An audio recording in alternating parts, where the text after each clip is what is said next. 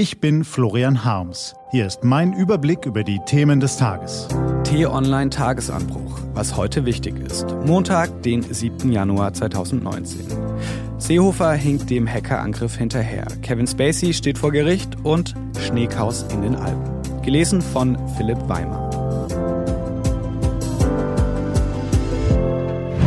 Was war? Um in Europa und der Welt zu bestehen, muss Deutschland freilich auch im Inneren möglichst stark und geeint sein. Die Voraussetzungen dafür sind gut. Es herrscht nahezu Vollbeschäftigung, die Steuereinnahmen sprudeln. Der Bund kann so viel Geld investieren wie nie zuvor. 370 Milliarden Euro.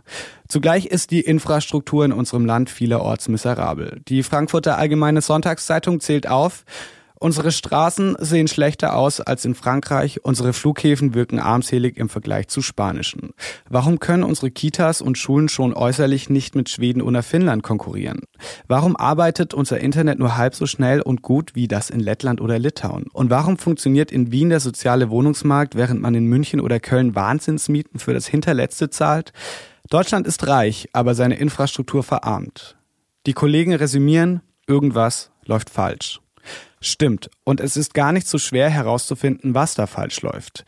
Die große Koalition aus CDU, CSU und SPD lässt sich offenkundig beim Geldausgeben nicht von der Frage leiten, wo all die Milliarden langfristig den größten Nutzen bewirken, sondern von der Frage, was ihre jeweiligen Wähler gerne sehen. Beispielgefällig, Fünfeinhalb Milliarden Euro kostet das gute Kita-Gesetz. Aber anders als ursprünglich beabsichtigt, wird das Geld nun nicht in erster Linie dafür verwendet, bundesweit mehr Erzieherinnen anzustellen, längere Betreuungszeiten zu garantieren oder Kindergärten aufzumöbeln. Viele Bundesländer wollen stattdessen vor allem möglichst viele Eltern von den Kita-Gebühren befreien. Warum? Weil die SPD dies im Wahlkampf versprochen hat und weil die Union ihren Widerstand dagegen aufgegeben hat.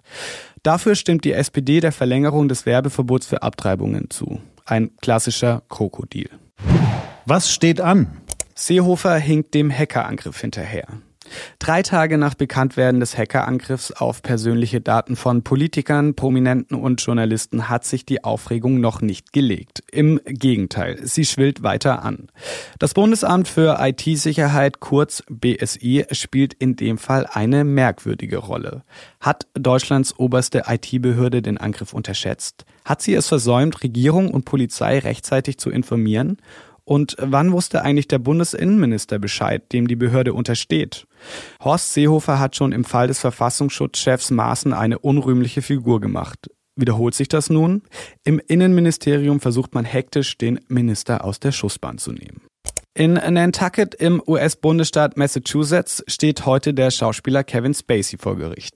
Die Anklage wirft ihm sexuelle Übergriffe vor. Über seine Schandtaten wurde monatelang berichtet. Seither ist Spacey weg vom Fenster und darf auch in der neuesten Staffel der Serie House of Cards nicht mehr den durchtriebenen US-Präsidenten Frank Underwood spielen und Schneechaos in den Alpen. Nichts geht in vielen Orten Oberbayerns und Österreichs. Schneemassen blockieren im Alpenraum die Straßen, schließen Touristen in den Skigebieten ein.